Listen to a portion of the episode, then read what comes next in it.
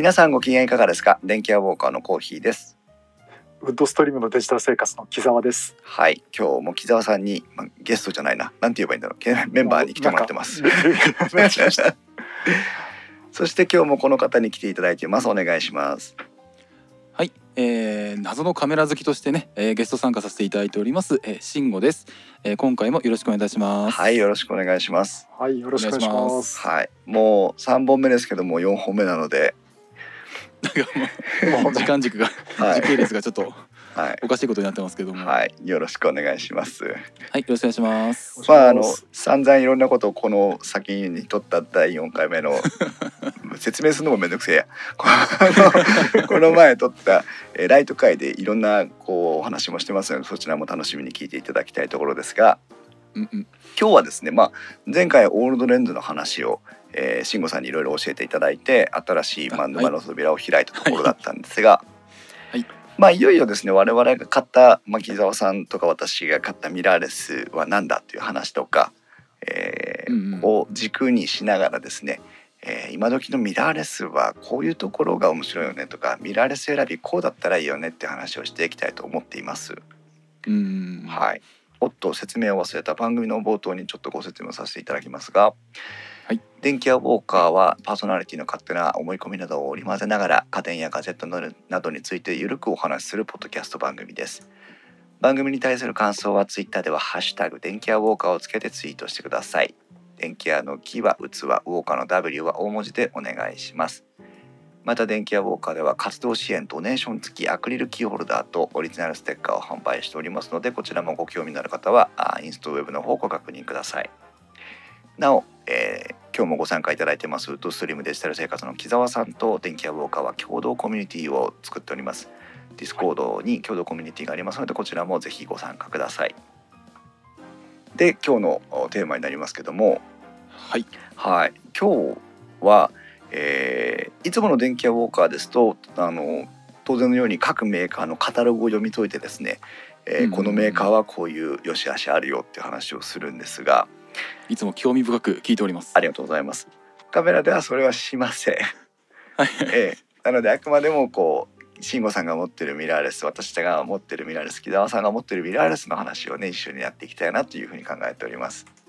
はいはいはい。はい。まあ木澤さんが一番まあ買ったのは私が最初なのか。だけど木澤さんがあの。ええ沼に落ちようかというところだって 実際に買われたんですが、もう皆さんご存知オリンパスの OMD EM5 Mark II を購入されたわけですね。おめでとうございますうんありがとうございます。木澤さんは今年あの CP プラスっていうカメラの展示会にプレスワークで入っていったぐらいですから、はい。なかなかあのカメラに造形が深いとお察ししますが、あのポポッドキャスターとしてプレスワークで入ってプレスルームでドヤ顔してましたけどね。うんまあそこが季節してそこが今回カメラ選びのスタート地点になったっていうことですよね。うーんとねもうちょっと前からカメラは選んでたんですよ。うーんあれあのそれまでお持ちだったカメラが不調になったのはどのタイミングでしたっけ？あれね1月でしたねお題があった時ですからあ。そうかうん、あの EOS キスデジタル N ってもう今から13年前の一眼レフデジカメですよね。えであれを買い替えようって言ったのも何年も前から言ってて本当は去年の3月頃に買い替えようとしてたんですよ。ちょうどであの EOS8000D とか EOS キス X8i とかほうほうほうほあの9がとか 9000D が出るちょっと前ぐらいに買おうとしてて、持ってる MacBook を水に水没させてしまってその修理代で1年延期になってうえ。で仕切り直しだっつってやってたところにまだでも EOS キスデジタル生きるかなっつったら壊れちゃったんです。ねオートフォーカスが効かなくなっちゃって。ああそれは本体側の故障だったんですか？本体ですね。だからどのレンズ取り替えてもオートフォーカスだけがダメになっちゃそっって、かえ。それえは残念でしで奥さんこれは仕方がないと。そうねちょうどいいテーマだったわけですね、ほら買って買ってって感じにな なったわけですね。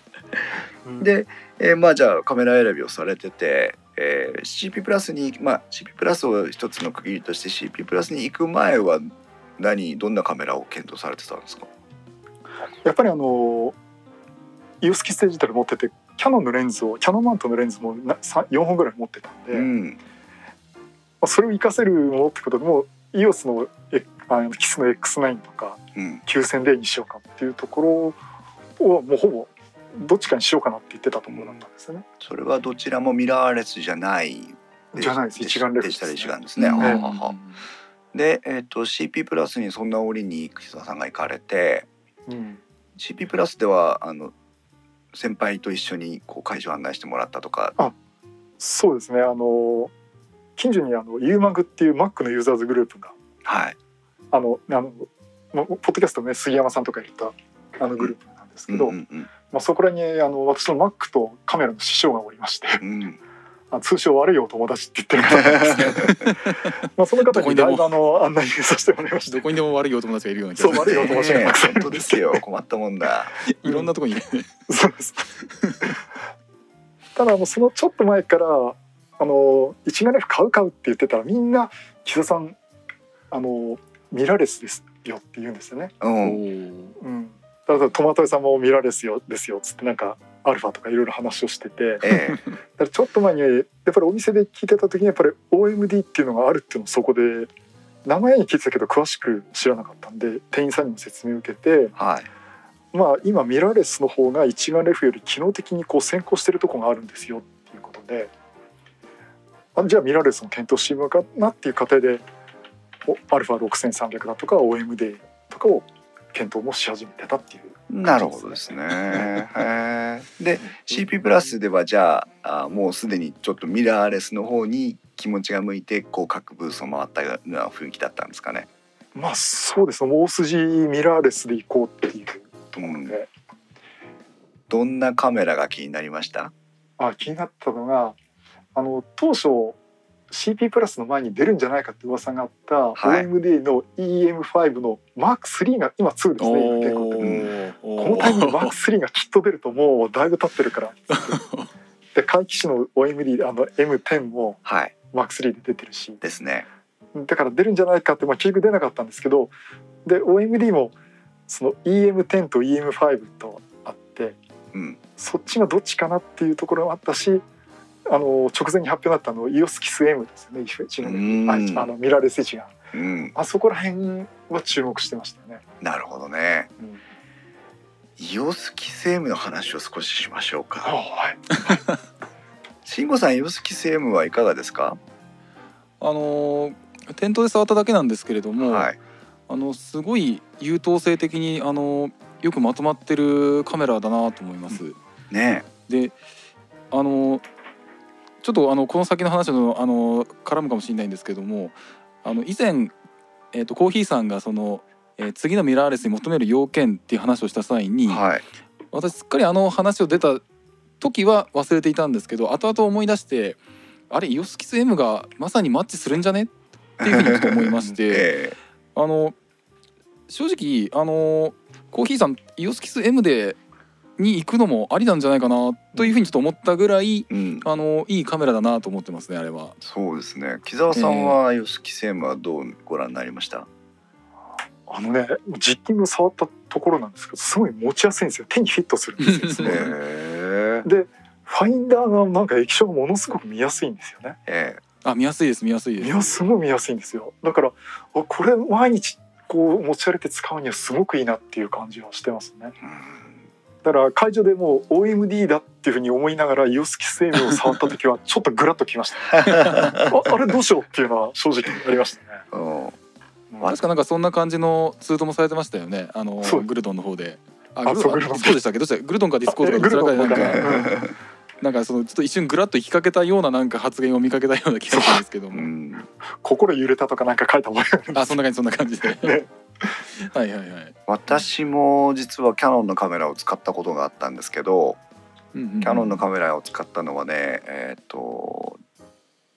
いつだったかな？高校卒業したかしてなかったかあーなんです。中国とサンフランシスコに実は行ってたんですけど中国とサンフランシスコに行った時にはその EOS のキスです。レンあのフィルムの一眼の頃ですけどを使ってましてねだからキャノンを全く使ってなかったわけじゃないんですけどそこから紆余曲折を経て2号に行ってしまったんですが。あその紆余曲折も聞いてみたいなと思ったんですけど まあちょっとこの後でまた話をしましょう。はいはい。うん。どうぞ。なのでそのキスっていうカメラのコンセプト自体があのキャノンはすごいなと思ってるんです。でキスって何かっていうとまあそれが全てではないのかもしれないんですけど当時私が使ってたキスの頃っていうのはいわゆる悪い悪い言い方になってしまうかもしれませんけどママさんカメラというそうそう。コンセプトだったんですようね。ん。要はそれまではあのカメラって武骨で黒くてシあのシルバーで男の人が楽しむ趣味みたいなところだったものをでも運動会だなんだって子供が成長していく上で一番子供に接しているのはお母さんででそれをあの撮ってもらいたいから使いやすい小型だったり軽量だったり簡単な操作性で実現できるカメラは何かっていうコンセプトがキスだったわけですよ。はいはいはいうんはいだこのネーミングもすごくなんかこうドンピシャ来てると思ってて。うんそのお母さんが使うカメラだったらなんか別な言い方であったと思うんですよはいはいはい。だけどキャノンが多分キスに込めた願いとか思いっていうのはお母さんが子供にキスをするかのようなやっぱりそのこうなんていうの愛情表現のツールとしてカメラを使ってほしいっていうのがこの多分キスで。うん。で今に至るもこのキスが続いてるっていうのがこれ他のカメラメーカー探してみてもこういうコンセプトでどんどん打ち出してるってキャノンしかないと思うんですよね。あー、うん。そこはあのあのパナソニックがうん、最初にあのマイクロフォーサーズを打ち出した頃ってあの、うん女流一眼っていうキーワードで随分歌ったと思うんですね。へえなるほど。はい、うんであのちょっとごめんなさいあの俳優の方ちょっとお名前忘れちゃったんですけども、うんあの女性のその俳優の方をその CM とかで起用して宮崎あおいさんじゃないですか。いやえっとその前ですあねそうなんだ。宮崎あれそれはオリンパス？あそうそうかそうかそう宮崎か。俺そのいい PL1 とか。そうだそうだそうですだねですよね。うん。うん。あのパナソニックであのちょっとごめんなさいあのえっ、とお名前が忘れちゃったんですけども、うん。あその女流一眼というキーワードで、うん。えー打ち出していたんですけどうん。今はそれこそ本当にあの武骨なものが多いじゃないですか。あのパナソニックのえ GH5 にせよ G9 にせよ。ええ。で GF シリーズはまあ比較的まだあの女性向けっていうのをなんとなくその打ち出してるかなと思うんですけどそれとうも当時の女流一眼というキーワードはもう今全然使ってないですし、えそうか。えーだそういう意味ではそのキャノンのそのキスシリーズとはちょっと違ううん。あの変遷があったというか、うん。変節してしまったという感じですけどもね。同じように今せっかく女流一眼の話が出たので、うんうん。オリンパスの話に行くとはいはいはい。オリンパスのペンのシリーズってやっぱりガチガチのやっぱカメラ好きが受け入れられるペンじゃないですか。もうペンがデジタル化した時ってみんな浮き足だったと思うんですよ。なんだけどペンっていう名前を使ったこと自体が結構有名になってますからね。ね、うん。そうなんですよ。でだなんだけどペンってうんと、まあ、どれぐらいかは分かって私も分かりませんけど比較的早い段階からやっぱりそのカジュアルなあーユーザー層をターゲットにしてたと思うんですよね。で今言ったように、うん、その女性が持ち歩けるあのデジタル一眼レフっていうあん。デジタルカメラっていうところを狙っていてでそそれもやっぱりそのなんて言うんだろうなその女性が本当に要はネックストラップで首からポイッとぶら下げて今でいうインスタ映えとかを意識してる人がうんミラーレスをこぞって買ってますけど。はいはいはい。そういうところをインスタ映えとかカメラ女子とかっていう言葉が出る前にそこのコンセプトをしっかり到達してたっていうところがやっぱペンのすごいところでうんうんだこの EOS のキスとオリンパスのペンっていうのは我々男性が見てないかもしれないカメラのマーケットっていうのを確実に開拓してる2つのブランドだ、まあ、ブランドっていうかそのコンセプトだと思うんですよね。はだから買う買わないとかは別にしてものすごくこの2つのモデルには私思い入れがあるんですよ。うんい、うんでまあキスの話に戻るとそんな中でキス M っていうのが本当に私も購入を考えてるところにポイッと出てきちゃったので え木澤さんじゃないけど本当に心が揺れた。うん。で今こうえっとあそうだここでこそ YouTube 配信だ、えっと、画面の方にねブラウザの映像流してますけど今、えーキャノンのブラあのウェブサイトを皆さんで見ながらこう話をしてるんで皆さんもぜひポッドキャストで聞いてる皆さんもねあのキャノンのページを開いていただきたいんですが EOS のキスのね、えー画面を開くとミラーレス初のキスということでシンプルに歌い始めてるところなんですけどこれがまたねモンスターだと思うんですよ。ものすごく。なぜかというと、まあ、映像エンジンが DIGIC8 ってそのキャノンが培ってきたうん。今までのその一眼あーとデジタルカメラの、えー技術をもういきなりもうこの超エントリーモデルですよね。言ってみれば超エントリーモデルの EOSKISS-M にいきなりドンとこいつを入れてきたっていうところがまずびっくり。そうですね。ディジクエイトですもんね。ね。この DIGIC8 が入っちゃったんで下手したらだからそれよりちょっと前の上のクラスのモデルよりもあのいいわけですよ。ここが、はいはいはいはい。さらに新しいローフォーマットを入れてきたっていうところがまた面白くて。だからどんどんこれはどういうやつなんでしたっけ？えっとちょっと私はあまりそのあー CR3 っていうのがよくわかんないんですけども。3いわゆるデータの軽量化をしてその高速に処理ができる。その CPU とかに負担をかけないで連射性能とかを上げたいっていう新しい、まあ、ローフォーマットを作ったってところなんですよ。う。んはいはいはい。だから画質はもしかしたら従来のものに比べたらうーんと勝っていないかもしれないんですけどうんそれは分かりませんけどね。わかんだけど、えー、といわゆるカメラの中で全てを完結させてしまいたいっていうロー撮影そのカメラの処理速度を少しでも軽減させたいっていうのにはこうドンピシャ来てるらしいんです。うんうんううんん、というそのまず映像をさ撮影するっていうところに全く手を抜いてないっていうのが一つびっくりポイントね。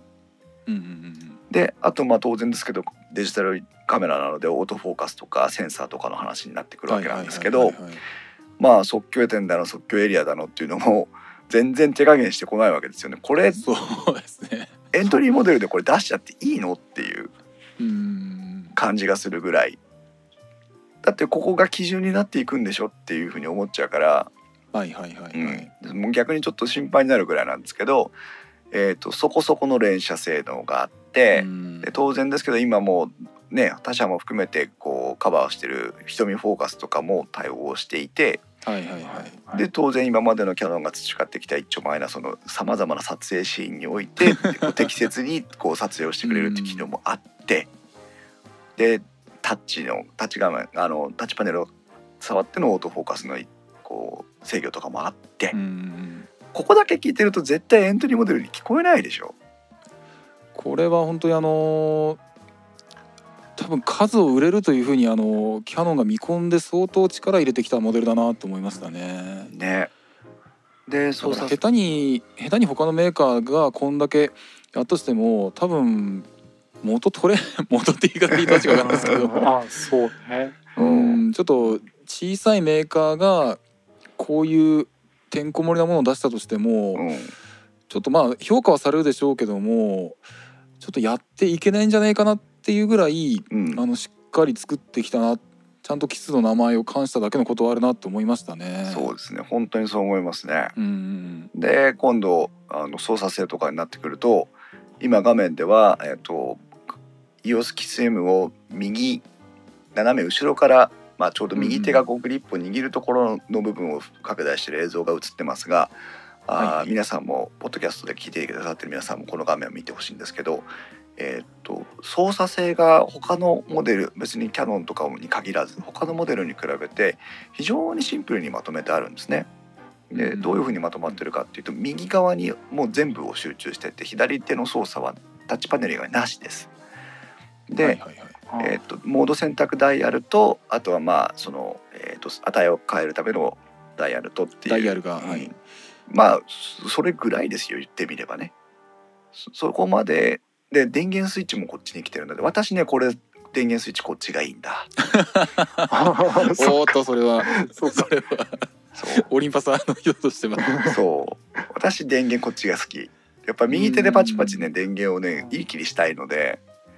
電ニコ源ンも確かそんな感じですよね。そう。ニニコンもあとシャッターストのとこにオンオフスイッチがあった確かもう記憶にないけど。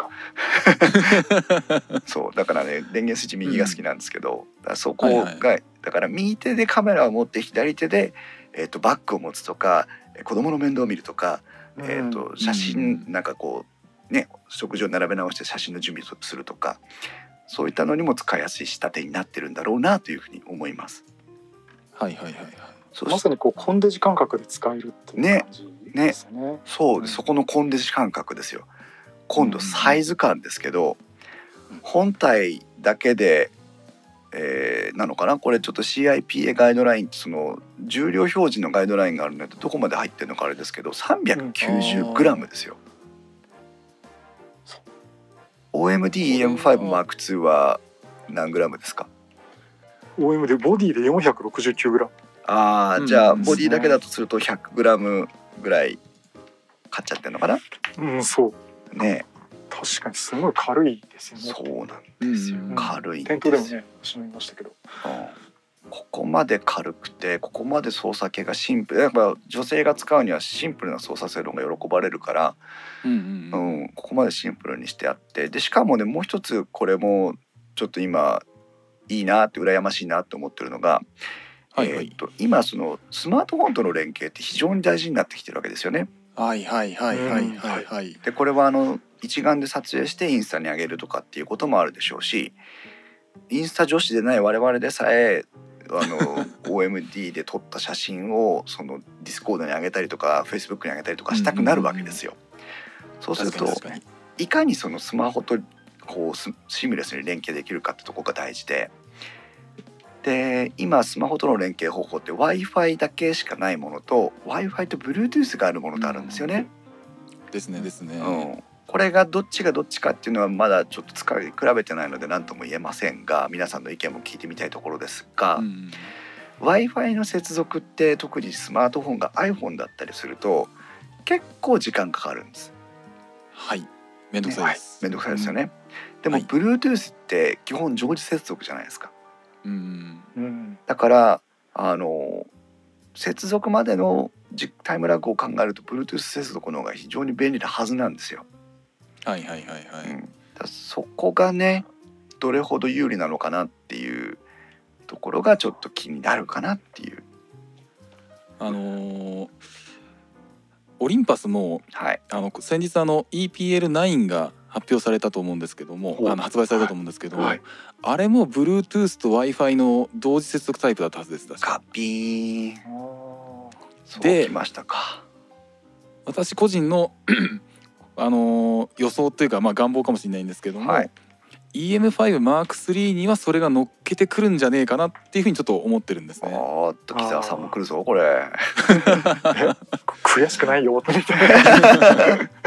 あのこの機能本当にあの、うん。そのオリンパスが EPL9 に乗っける前からちょっと欲しいなと個人的にちょっと思ってた機能でして、うん。やっぱりあのデジタル一眼レフとスマートフォンの連携っていうのはこれからは、まああの相当ハイエンドな話あモデルでは関係ない世界かもしれないですけれども、うん。あのやっぱり我々が使うレベルのデジタル一眼レフあるいはミラーレスキうん。ーとスマートフォンの連携っていうのはもう切っても切り離せないあの、まあ、先ほどあのコーヒーさんもおっしゃってましたけどもう切っても切り離せない、あのテーマだと思うんですね。はい。絶でそこで既存の既存のスマートフォンでも乗っている標準的に乗っているあのワイヤレス接続規格でいくとなると、うん。まあ、Bluetooth か w i f i か、うん。まあ、あとはあの NFC っていう可能性もありますけどこれちょっとその、ほとんど密着密着させる必要があるので、うん。プラス転送レートも確かそんなには高くなかったと思うので,、はい、ちょっと厳しいかなと。で非標準でいくと、あのーいくつか、えー、と確か東芝のトランスファージェットだったかな。あれも比較較はい、あの高速なあの転送規格のものがあったりするんですけどこれは追加アダプターが必要だったりするんで、うん。標準規格だけでやろうとするとなかなかパイが望めないかなと。うん。そうなってくると、はい、今既存で、えー標準的に乗っかっている技術でいくと Bluetooth の特にローエナジータイプうん。のやつとか、うんあとそれと w i f i をあの並行してつなげる、えー今のこのハイブリッドタイプのやつが一番有望視されるのかなと思うんですね。うん。でちょっとキス M はちょっと私よく分かってないんですけどこれ Bluetooth だけでデータも転送するんでしたっけ？それともこれ w i f i いや多分ね Bluetooth でデータ飛ばすとまああのできるかできないかはちょっとわからないんですけど Bluetooth で飛ばしちゃうと多分転送容量が帯域幅が狭くてやってらんないと思った、データ転送は w i f i 接続に頼るしかないと思うんですよ。はいはいはいはうんなのでまあそこをうまく使い分けていくんだろうなとは思ってるんですけどい。うんうん一番ででもねこれあの Android 私使ってないので Android がどうかわからないんですけどえーっと、一刻も早くねあの直してほしいというか改善してほしいんですけどうんうん今カメラアプリから接続をしようと思った時に、えーとはい w i f i の選択ができないんですよ。おそらくどのメーカーも。何を言ってるかっていうと,、もう一回お願いします。はい。はい。えーとうん iPhone で OMD に w i f i 接続をしようとすると,、はい。えー、と基本的には、えー、と設定画面からあアクセスポイントを選び、そうですね、うん、で、えー、とアプリを起動し接続をするというはいはいはいはい。1対1の接続をするという形になるんですね。で、今ちょうどあのチャット画面にも流れてますけど、うんえっ、と涼介さんかなが言ってくれてますけどお久しぶりでございます。お久しぶりじゃないか。グルドンでお世話になってます。w i f i って都心部だとアクセスポイントが多すぎるのでっうんておっしゃってるじゃないですか。ありますねありますあねー。まさにこれでアプリを起動しただけで私は OMD に接続したいって分かってるんだからあの、うん OMD を w i f i のアクセスポイントとして選択をしてくださいよっていうふうにシステム側そのスマホのシステム側の方と連携をしてくれればいいんですよ。今は本当に画面表示が出たりダイアログが出るっていう感じですからねアプリからできるのって。そうおそらく何かこう多分そういう使い方をしちゃいけないからできてないんだと思うんですけどここが変わるとアプリを起動しただけでそのカメラと接続しに行ってくれるおお作法になってくれるので、うんここはね強く求めていきたいところです。これひょっとしたら iPhone 側でダメにしてるかもしれないですだ知れないだと思多うんですよ。多分 iOS の設計思想だと思いますね。実は私あのソニーのサイバーショットとアクションカムを持ってるんですけどはい。やっぱり同じように連携できるようになってんだけど今と同じあのプレイなんとかモモバイルっていうアプリを立ち上げるんだけど、必ずやっぱり w i f i はあの設定画面からつなぎ直さないとダメなんですよ。だから事情全く一緒ですねあプレイメモリーですね。だうんうんからソニーも全く事情一緒ですよね。ででちょっとまた脱線しますけど、GoPro も確か Bluetooth と w i f i を併用してたと思うんですけどね。あれも確か iOS が同じような使い勝手なんですがあのドリキンさんの YouTube だったかご本人の発言だったかでうん Android からやると確かブルーあの本体との連携がもう少しスムーズに確かできるみたいなこと確かおっしゃっててお Android の方はもう少しその辺の制限が緩そうな話だったような記憶があるんですね。じゃあ w i f i の規格じゃなくて iPhone の iOS の縛りなのかもしれないですね。おそらくははい。これはちょっとえー、アップルさんどうかお願いしますっていう世界なのかもしれないですけども本当です。木澤さんアップルに言っといてください。私は関係ないんです AUCM に言っといユーマグさんに言っといてください。ああ U マグではい。まあちょっと話戻しますがはい、でキャノンは UXM でもマウントアダプターをまあねせ前回いろいろな話をしましたがマウントアダプターを、えーと公式に発売してますのでこの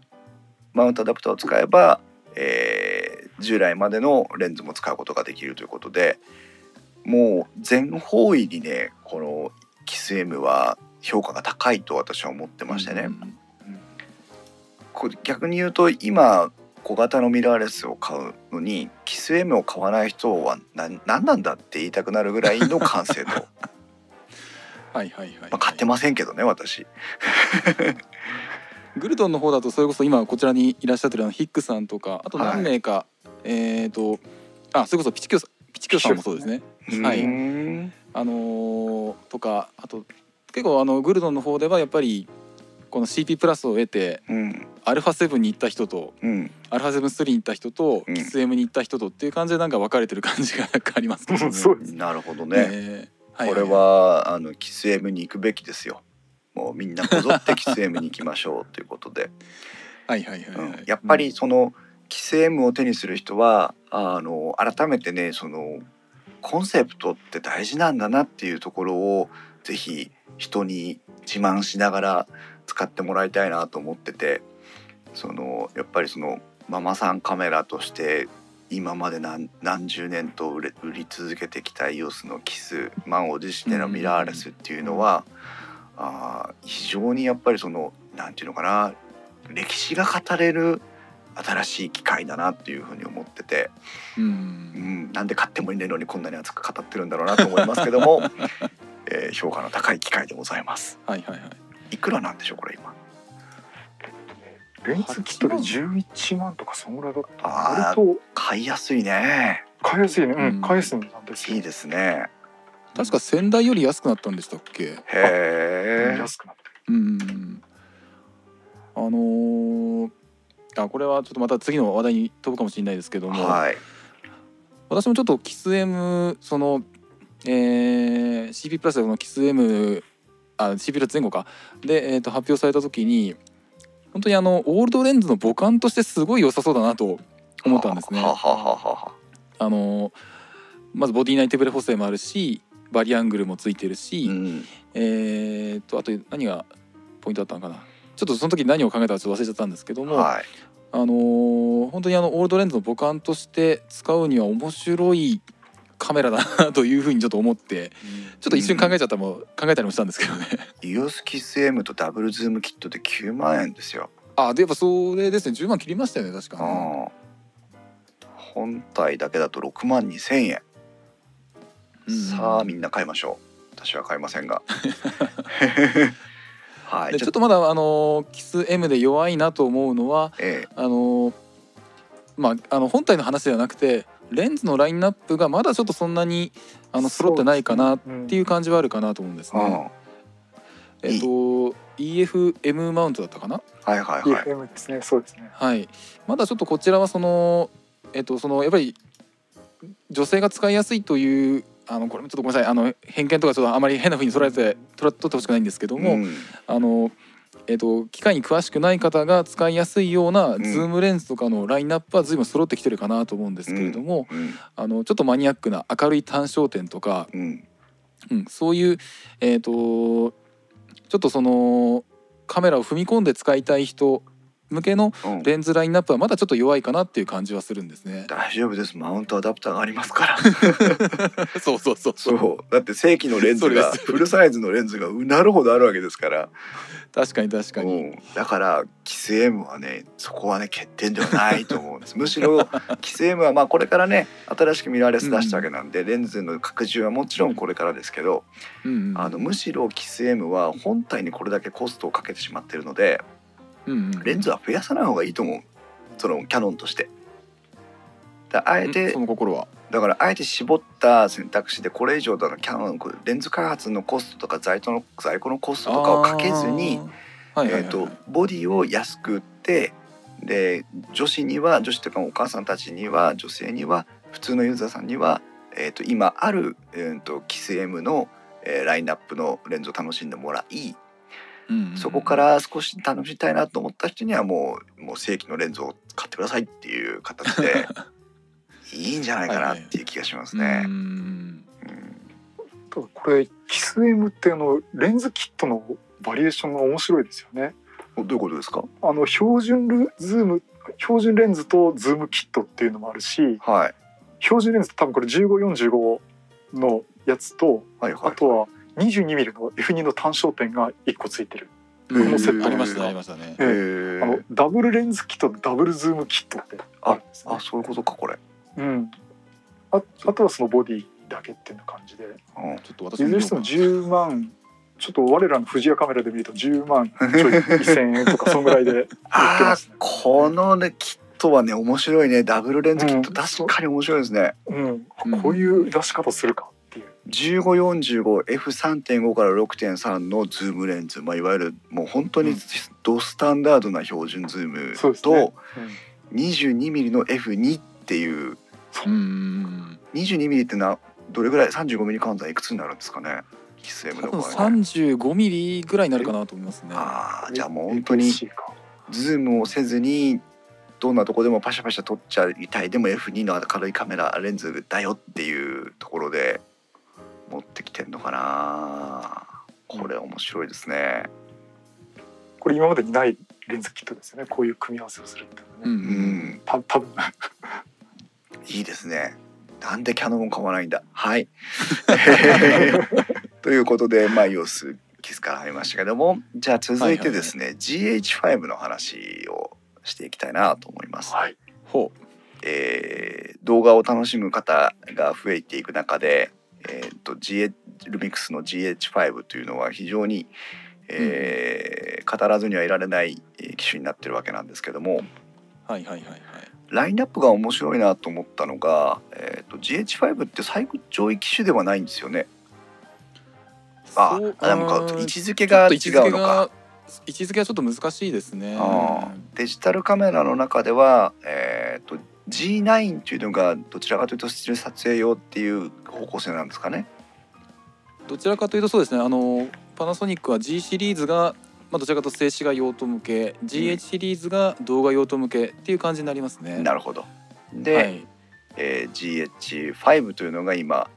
えー5と 5S かというのがですですそうですねあって、えー最新モデルは 5S になるわけですかね？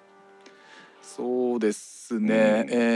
ーうん。そうです最新最新モデルはそうですね。これ最新あ最新ではありますね。はいはいであのこれ最近流行りなのかなとか思うんですけどどのメーカーさんに見てもなんとなく思いますけどあの上位まあ特定の機種をうん、えー機能の違いだけでモデル分けするみたいな感じのやつはいはいはい。ありますよね。でこの GH5 も、えー手ブレ補正がついている GH5 と手ブレ補正がついていない GH5S っていうはいはいはい2つあるんですけどこれどういう投入の仕方なんですかね？やっぱり方向性がちょっと違うということで GH5 の方はもう少しコンシューマー寄りというか一般ユーザー向けな、あのー機能の盛り方をしてるかなと。うんでそれに対して GH5S っていうのはもうハイアマチュアからまあプロフェッショナルユーザー向けのえっ、と例えばリグを組んであの、うんなんだろうあのカゴみたいな形でリグを組んで、はいえーしっかりしたその、えージンバルなりあるいはステディカムなりあのそういう、えー、と撮影設備を整えた条件でより、えー高画質な映像を撮りたいっていうあの用途を分けてあの今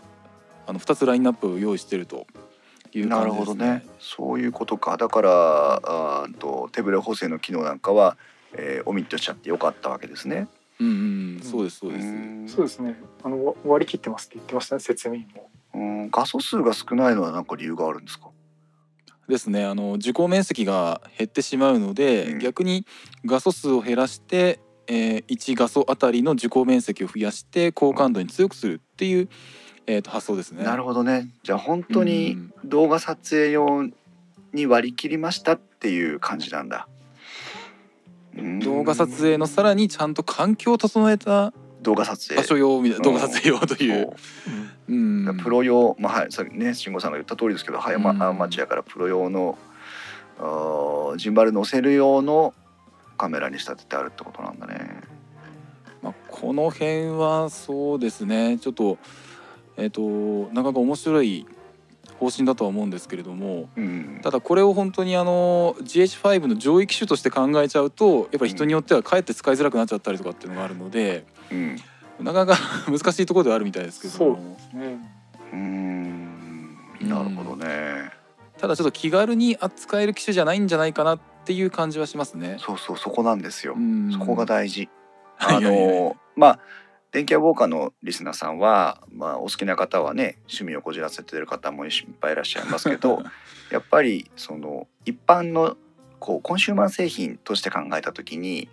えーどの方向性が正しいのかっていうところを結構大事にしてるので、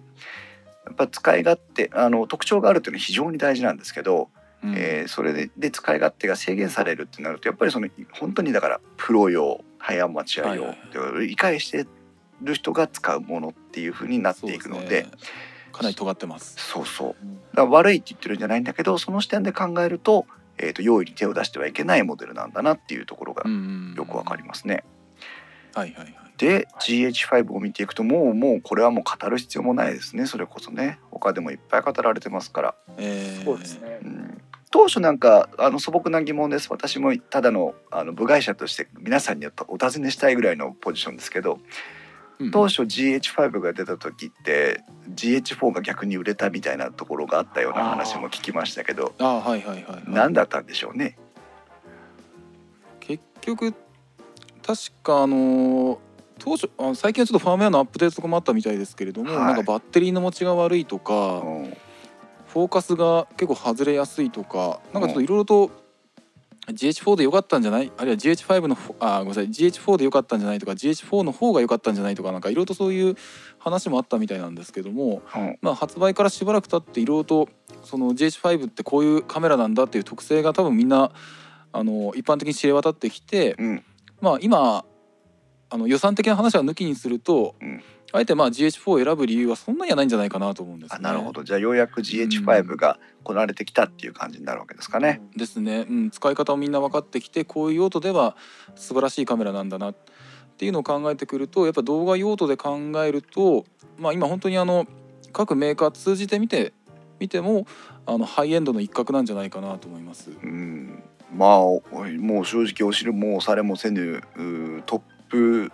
カメラなんだろうなというふうに感じますけど、うん。それなのに対して私も木澤さんも GH5 を選選ばなかったわけなんですが なんか木澤さん GH5 を選ばなかった理由って何かあったんですか？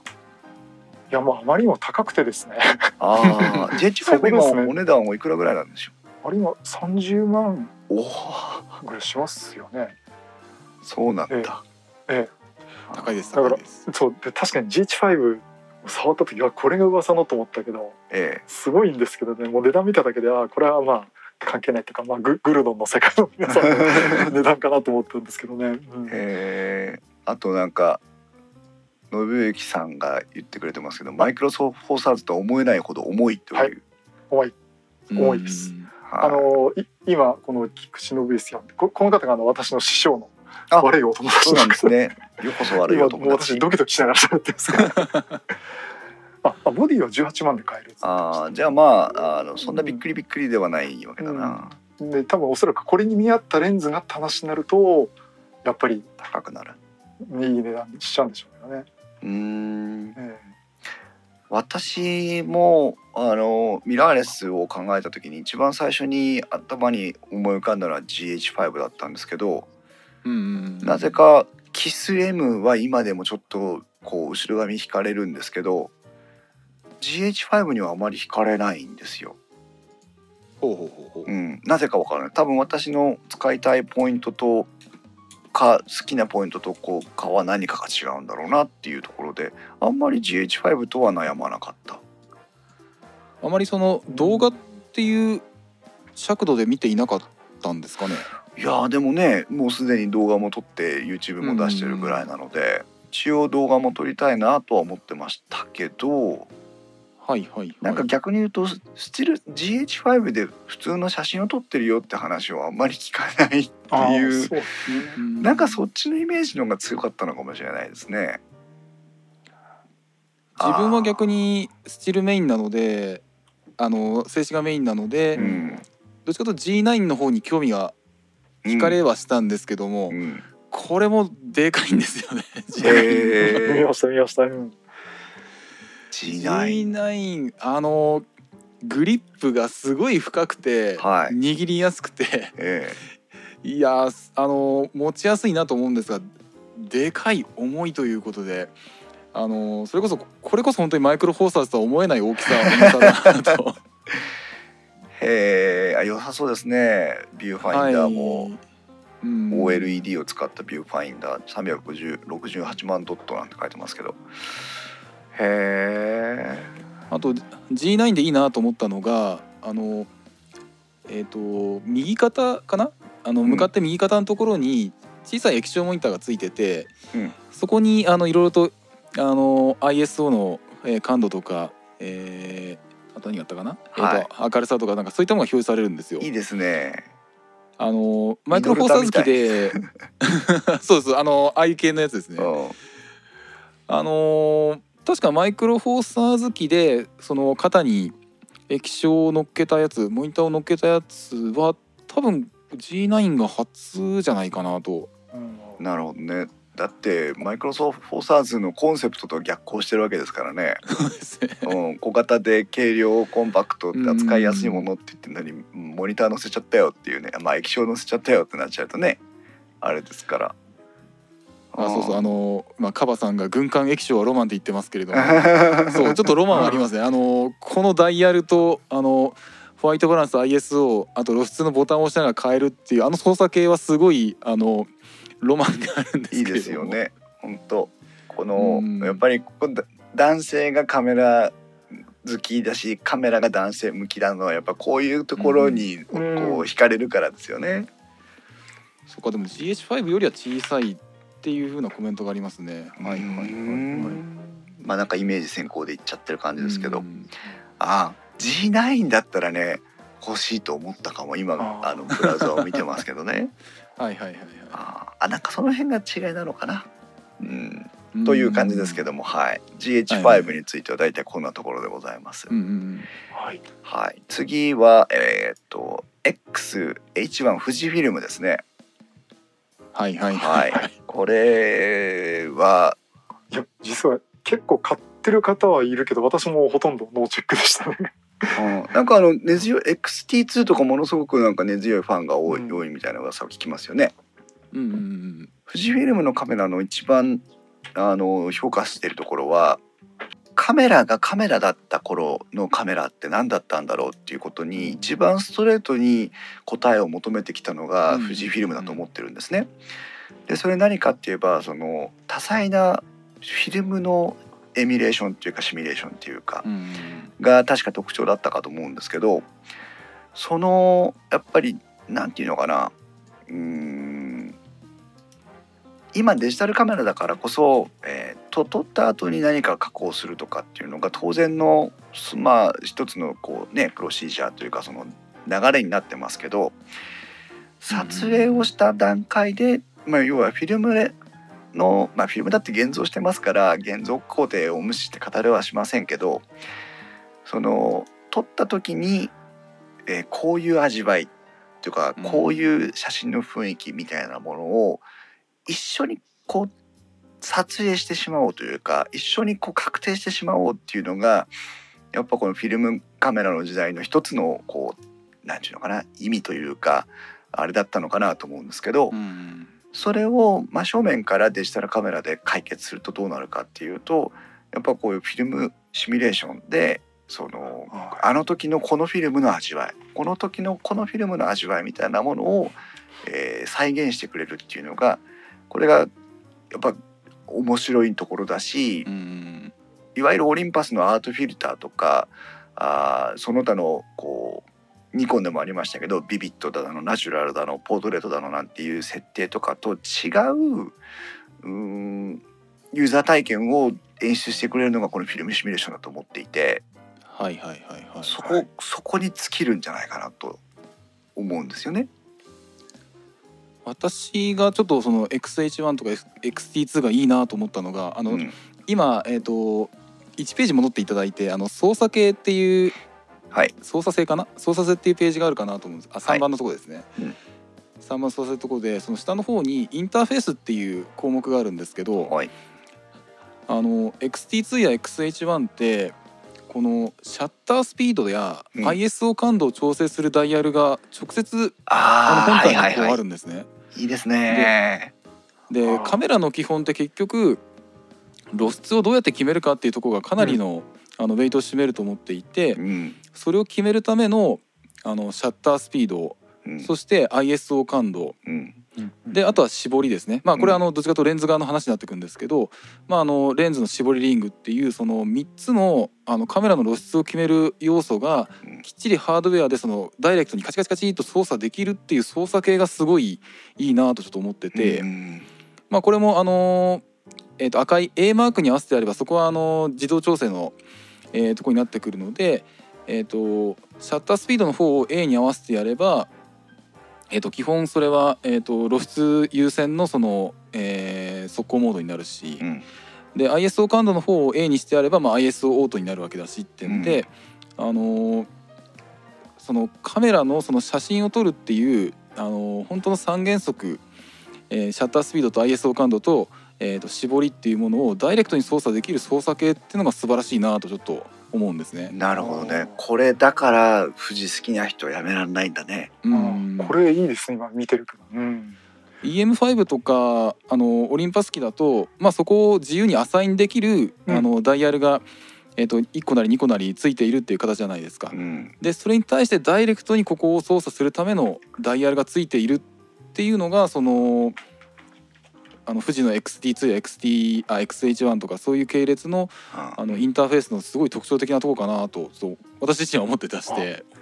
あでもそれ重要です。私もキスからうん EM5 移った時にやっぱりそこはかなり EM5 を外からやりやすくなってるんでうん。はいはいはい。これって重要だなと思いますね。本当に写真を撮るっていう意味で、見ると。これぐらいのそのダイヤルになってると今あのお話聞きながら見てて痛感しましたけど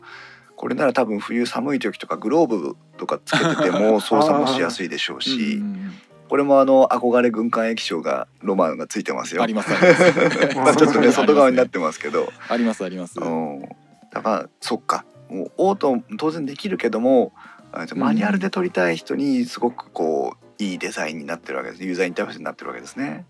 ですねですね。んなるほどね。あでも残念ながらこれは中途モニターなんだ。私が そうですそうです。あのー今回求めた要件には外れちゃうね。コーヒーさんの要件に合致しなかったと。これでもいいね確かにね。これはロマンですね 本当に。ああと何ページ目にあるかなあの XH1 とか XT2 の背面モニターの動きを紹介しているページありますかねー背面モニターの動き。背面モニターの動きちょっと待って、えーなんだこのレンズえっ、と今その操作性の画面だとあのページだとちょっとわからないんですがはいはい。背面液晶モニターってはい上90度下45度はい。右60度ってのがあるんですよ。そうあそうですね右にも開くんですね。ですです。あでも60度しかし開かないんだ。ですななので自撮りはできないんですよねこれなるほど。自撮りはできないんですが縦アングルのローアングル撮影がすごいやりやすいという、うんそう。これこれ確か慎吾さんが私にこれ木座さん向きじゃないですかって確か紹介してくれた。確かあそうあのしたような気がしますね。ね。うん、これ欲しいんです。これいいですよね。ち。ょっと XH1 のなんかページになんかそこを動きを説明しているところがないような感じなんですけども確か XT2 のページにもあったような気がするんですけどもね。あなるほどね。この動きはあの私それで十分なので じゃあ皆さんあの次電気屋さんカメラ屋さんに行った時はこのぜひ XH1 とか XT2 を見て、えー60度の開きのやつとか下45度のやつとかをねモニターを触ってみてみてください。うんそっか確かにこうやって見るとうーんこれまた特徴の強い仕上げなんだねねジフィルムさんね。ですねはい。ーよかった買う前にあ買った後でよかった。これ今だったら考えちゃうなと思っちゃいます じゃあ続いてだいぶ長くなってきたかな。続いて そうですね。えーとソニーに行きます。はいはいははい。い、ソニーアルファシリーズですね。あのー今日ここにいらっしゃってる方にもね α7-3 ユーザーの方が 先ほどいたりとかね。もう、うん。アルファシリーズユーザーいたりとかね。はいなかなかなかなか、はい。ソニーについてはまああのミノルタをね吸収だうんか合併だか買収だかして、はいえーと一回そのカメラ事業をミノルタからまあそのソニーの中に迎え入れた歴史があるわけじゃないですか。ええでそれまでのミノルタとかまあみんなねリスナーさんの方がおかしいと思うんで多少間違ってても勘弁してもらいたいんですけどそのミノルタの私の青春時代中学校写真部だった頃のミノルタってあの写真部だったんですか？はい写真部だったんです。はい、あの、はいはいはい。ミノルタにね今でいう SD シムカードみたいな、えー、とプログラムカードみたいのがさせるようになってて、えーほあのスポーツ撮影の時にはこのプログラムカードとかなんとか撮影の時にはこのプログラムカードっていうのを差し替えることでその、う、うんうんうん。うん、私ミノルタユーザーじゃなかったんで羨ましいなと思って見てただけなんですけどその撮影の動作の方向性を変えるっていうのができたりしてたんですよ。それはえっ、と今の例えばプログラムオート的なものをうん。よりプログラマブルにというかあの交換可能なセッティング交換可能ってことですか？うん、なんかあの、うん。触らしてももらってなかったのであの詳細は 分かりませんけど今の、うん P モードとか S 極端な話 P モードとか S モードとかっていうやつを一枚一枚プログラムカードを変えることで実現してたみたいな雰囲気でした雰囲気ね。ほうほうほう。うん、はいはいはいはい。でそれまでのまあ当然フィルム一眼でしたけどそれまでのカメラと,、えー、と相当違うアプローチをミノルタはしてたと思うんですよね。まあ、当時流行ってたのかもしれないんですけどそれ以上のことをね中学生なんでわからないんであれなんですけど、まあ、そういうミノルタがもう残念ながらその独立してカメラ事業を運営できなくなってしまってえミノルタっていういわゆる本当にカメラだったやつの影っていうのは薄れちゃったような雰囲気を私個人は考えてた感じてたんですよねー、。はいはいはいはい。それがこのアルファの、まあ、どいつ頃か分かりませんけど私が聞きを読んでるのはアルファの7とかからですけどうんうんなんかその時のミノルタが出してたカメラの雰囲気と、そしてソニーが独自にこう作ってきた商品性プロダクト性みたいなはい。ものがやっと一つになったなっていうふうに最近感じられてきてて、私自身がアルファっていうカメラをがついてるカメラを見て受け入れられる感じになってきたっていうい。ああなるほど。ちょっとなんかすごく上からのように感じられてしまうかもしれないんですけど、うん。本当にミノルタが身近にあった年代の人たちってなんか似たような多分雰囲気を共有してくれてるんじゃないかなときっと思ってるんですけどそのあるミノルタでもないアルファだけどソニーのそのサイバーショットとかでもないアルファがうんやっと出てきた気がして。うんでうんそのアルファ7まあまあ3になってくるのか今のやつがものすごく、えー高い評価を得てきてしかもフルサイズでミラーレスでっていうので、あのはい特徴も強く持ってきてるわけじゃないですか。はいはいはいはい。うん、だからねこのアルファ7っていうのもものすごく評価が評価というかおなんかこう語りたくなるカメラですよね。うんうんうんうんうんで今画面ではソニーのホームページを見ていただいてるんですけど今まで見てきた富士とかキャノンとか、まあ、これからオリンパスも見ますけどどのページよりも、うん、とウェブサイトは見やすいんです。ほうほうほうほう。うんおあのバリエーションをね理解するとかモデルの違いを理解するっていうのがすごく面倒くさくてー はいはいはい他のって。ああそう。いうことですか。でもこの画面だけ見ていただけるとアルファの72シリーズが下にあって3シリーズが上にあって、で最上位ものアルファ9があってで、はい。それぞれの意味付けはこうですよって並んでるだけ。これね。うん、これってあの全く商品には関係ないです。ただただの一枚の絵なんですけどこの画像がしっかりお客さんに出せるってことはやっぱソニーの中できちんとその自分たちのモデルがどういう意味合いを持っていてこれからどういうふうに売っていこうか今までどういうふうに使ってきてもらったのかっていうことがきちんとやっぱ整理できてるからこそ出てくる画像だと思うんですよ。だからねあのカメラの評価じゃなくて、えー、とソニーのそういうその捉え方に評価をしたい。ソニーの設計方針というか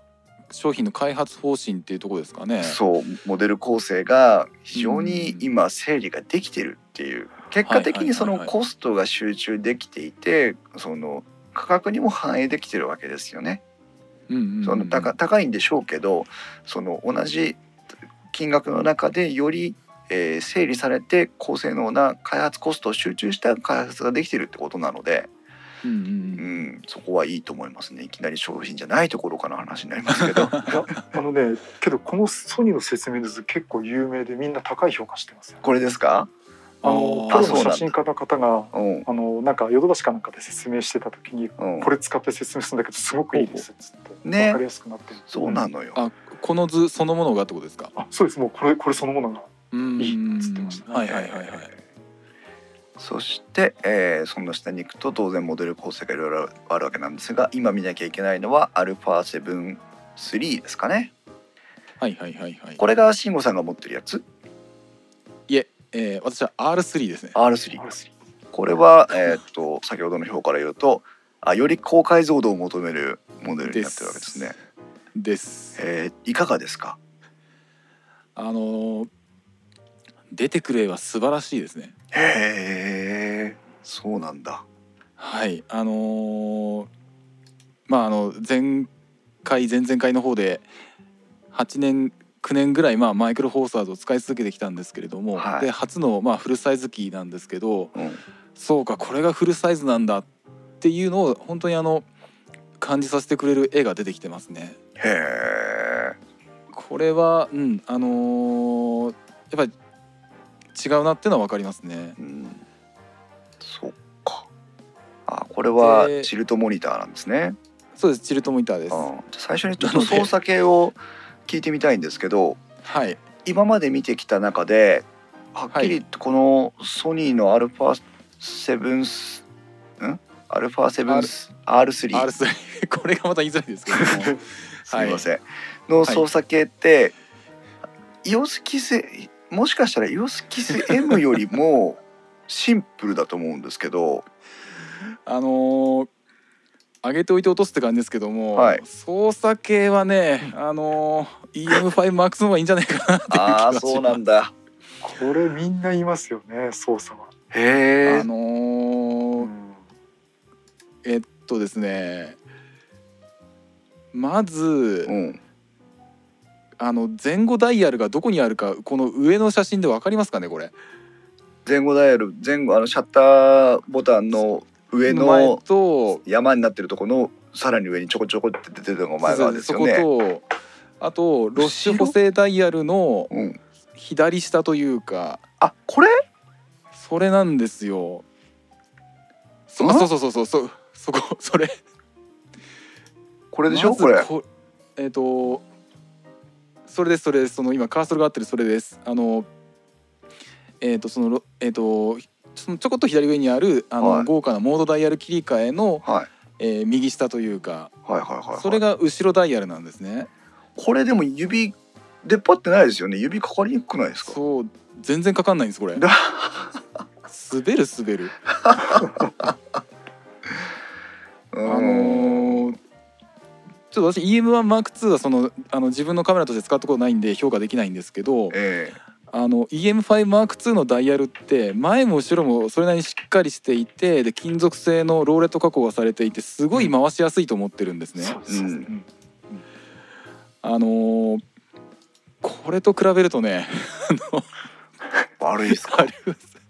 ちょっとねすあの小さいは奥まっているわ。うん滑るわでうんちょっとその本当に先ほどのえー、と XH1 ではい ISO 感度の調整とか、あのシャッタースピードの調整があのしっかり使いやすいダイヤルになったのと比較してうん。いやちょっとこれはね残念だな といううんはい。感じがします。そうか。これあのソニー私もこれ、まあ、この前の Mac ユーザーズグループで一回行ったらソニーの R- α7R3 持ってる方結構2人ほどいてはい。話してたんですけど、えはい。ええもうたくさんいるんですよ。はい。で聞くとやっぱりそのカメラとしてはもうキャノンやニコンから見るともう、うん、足元にも及ばないくらいの操作性でえ。そのへなんていうのかなあのなんていうの家電メーカーとかコンピューターを使ってた人たちがカメラを作るとこういう風な仕上げの仕方するのかっていう作りになってるっていうんですね。ああそうか。でも操作系。でもそれでも α7-3 よくソニーはここまで仕上げたっつって評価をしてるんですね。なんか、うんあのスタート値がだいぶ低いみたいな感じになりますけど。そうただか。あのー出てくる絵がもう素晴らしいです。とてもとてつもなく素晴らしいんですけどもあのカメラの基本的な操作性という意味ではかなり残念ではありますね。そうか難しいですね。うーんこれいろんな YouTuber も言ってますねこれはね。へえう。んなのであのーもうちょっとね不満点挙げるとまだいろいろと出てくるんですけども、おおせっかくだからあげてください。まあ、これはあのちょっと個人のは好みかもしれないんですけどえっ、とモードダイヤルのはいあのロックスイッチがうんもうこれ常に押さないと回んないんですね。ああ一回押すとでロックで一回押すと解除じゃないんですね。ですです。はあのーそういう選択肢をユーザーに与えてくれてないんですよ。ロックで回んないようにすればいいじゃん的な発想がちょっと見え隠れしてうん。私個人はこの EM5M2 をそれこそね3年間、えー使い続けた身としては、うん。あのーまあ確かにあの動かしたくない時はロックしておきたいしうん。ちょっとちょいちょいとあのモードを切り替えたい時とかも常にこの真ん中のロックリリースボタンを押しながら回さなきゃいけないので、うん。あのモードを例えば A から P に変えたいとか、うん。えー、とちょっとムービーに切り替えたいとかって時も結構面倒くさいんですね。そうね。人間のやり方として今その場合だとだって最低でも指2本は使うわけでしょ。そうですそうです親指だけで親指の腹だけでカリッカリカリクリクリクリって回すことはできないんですよ。これいかに操作をしづらくするかっていうダイヤルデザインになってるんですね。どこもかしこもね。あのーある意味 α7-3 はこのロックボタンがないんですね。お。私それが欲しい。ロックボタンが違うだけで。そうあのーあごめんなさい。ロックボタンに限って言うと。うん。でまああのあとえっ、とどこだ？えー、とカバさんがあのメニュー周りが慣れるまでクソすぎて あごめんごめんちょっと言葉汚いですけど。えあのメニューもあの、まあ、OMD もその、えー、と整理されたいって時々言われたりはしてますがそれでも、あのある程度カテゴリー分け分かりやすいカテゴリー分けしてるかなと思うんですね。えうん。ですがちょっとこの α7R3 のそのメニューの分類の仕方もちょっと謎だったりまあ私がまだこれは慣れてないからっていう可能性もあるんですけれども、うんちょっとそこのそのメニューがメニュー体系がかなり分かりづらいとかあとはそうあの露出補正を独立してこんな豪華なダイヤルにしなくてもよかったんじゃないっていう気もちょっとしていて。そうね。サブダイヤルでやればいいだけの話だから。あのそれこそ EM5M2 だとこれも自由にあの機能をアサインできるダイヤルで、うん。えーさらにレバーの12であのダイヤルの機能切り替えられるじゃないですか。はいそれくらいの操作系の方があのよりマニュアル操作手動操作があのダイレクトにやりやすいかなと思うのに対して多分キャノンあごめんなさいあのソニーのこの α7 とかその系列の操作系ってもう基本的にカメラ側が面倒見ますよっていう発想なんだと思うんですよ。なるほどねだ基本あの オートフォーカスが合ってる場所をきっちり指定できてでかつシャッターボタンを押していただいてであとはまあ露出補正はある程度ちょっとやっていただければあとは全部こちらが面倒見ますよっていう発想でこういう操作系を作ってるんじゃないかなっていうあの前向きにあのいい方向に考えると。なのでそのカメラをいじりたいあるいはオールドレンズであのあれこれちょっと設定をちゃんと,、えー、と全部自分で気を配りながら操作したいっていう発想で考えるとちょっとこの、うん。結構残念な操作系かなというふうに思うんですね。うーん。その割に背面にはくるくるダイヤルとスティックと2つついてるのね。あのこのスティックもうん。あのちょっと感触こんなものなのかなって いまいちちょっとグニグニってグニグニとしてるのとあとそのその下のローリングのそのロールできるダイヤルのはい。上下左右もあれば、うん。上のスティックの上下左右もあるし、うん。どっちで上下するんだよって。このこんな至近距離に同じような機能を使えるようなものを配置する必要があるのかなとか。ないねキャノンのなんかえっ、とある程度その上位モデルになってくるとダイヤルに十字キーの十字キーの機能がないそうなんですね。へえああダイヤルは、はい、ダイヤルはあくまでもダイヤルであって、うん。多少グッと押し込んだとしてもその上キーが入るようなことはないらしいんですよ。はい。まあ、あのちょっとそのある程度緑より下のレベルだとあの面積的に兼ねないとダメっていう話らしくて、うん。えっとそこは一体になってるものもあるそうなんですけど、うん。にしたってダイヤルキーの上下左右とそのスティックの上下左右とうん。こんな至近距離に同じような操作系しかも中央が押し込みで決定みたいな。インターフェースを置く必要あったのかなってめいうんのがプレステのコントローラーつけとけよ。あのアナログスティック欲しいですね。本当だね。うん。うんそうか。そうか。なかななかので100点にはならないもんですね。うん。ただただ出てくる絵が信じられないぐらいいいなと思って そういうねあのーああの今ソニーのそのセンサーのページ開いてらっしゃると思うんですけど、はい。それこそ確か EM5M2 も確かセンサーはソニーだったと思いますしえ EM1 も多分ソニーじゃないかな。えへえ。であと確かあれどっちだっけ？キャノンかニコンにも確かあのセンサーを確か、え提供してる。ー出してた提供してたはずですしあのそれこそ全世界的に見てもセンサーのシェアでいうとソニーはかなり広いあの大きいシェアを確か占めてるはずなので、まあ、それを生かしたカメラそしてあのフルサイズミラーレスっていうまだ他に多分ほとんど類を見ないうん。他に類を見ないあの独自性を打ち出してでそれこそアルファからのあのミノルタ時代からの、えー、となんだろう遺伝子を受け継いでソニーらしいその素晴らしいセンサーそして微妙な操作系 を統合した今のこのアルファシリーズなんじゃないかなっていうふうに思うんですけどもね。なるほどね。こううん。見る使う人に求めるカメラだということなんだな。ですね。うん。わかりました。あーなるほどね。そうかそうか面白い。本当あのー素晴らしいんです。出てくれば素晴らしいんです。本当に素晴らしい。この絵のためだけにちょっと体を慣らすのはありだなと思うぐらい素晴らしいですね。本当に。そうね。だから使わざるを得ないという人が多いんだよね。面白いですね。ですね。さあ、はい。最後 OMD になりますけども。まあ、明言は避けてきたんですけどももう皆さんご存知と思いますが私が買ったのも OMD の EM1M2 を購入したわけなんですが、えーしかも木澤さんが EM5M2 を買う前に買うというね。先に行ってさらにその上を飛び越えてた そうね私にはまあ原子があったのでニコンの D610 を処分してあのある程度のねバジェットがありましたからあー、うん。上にも行けたっていうところもあるんですけども。木澤さんどうですか？EM5M2 を最終的に選んだ決め手みたいなのってあります？決め手はねあの正直言ってここの時って初めはその EM10 の MAX2 でよかったと思ったんですけど、はい。結局もう在庫が市場在庫なくなっちゃって EMMAX3 うーん EM10MAX3 かうん。うん。にしようと思ってたんですけどうん。あのやっぱりなんていうのかな。あのカメラとしてこう使い込んでいくっていうとどっちがいいのかなっていうのとやっぱりその、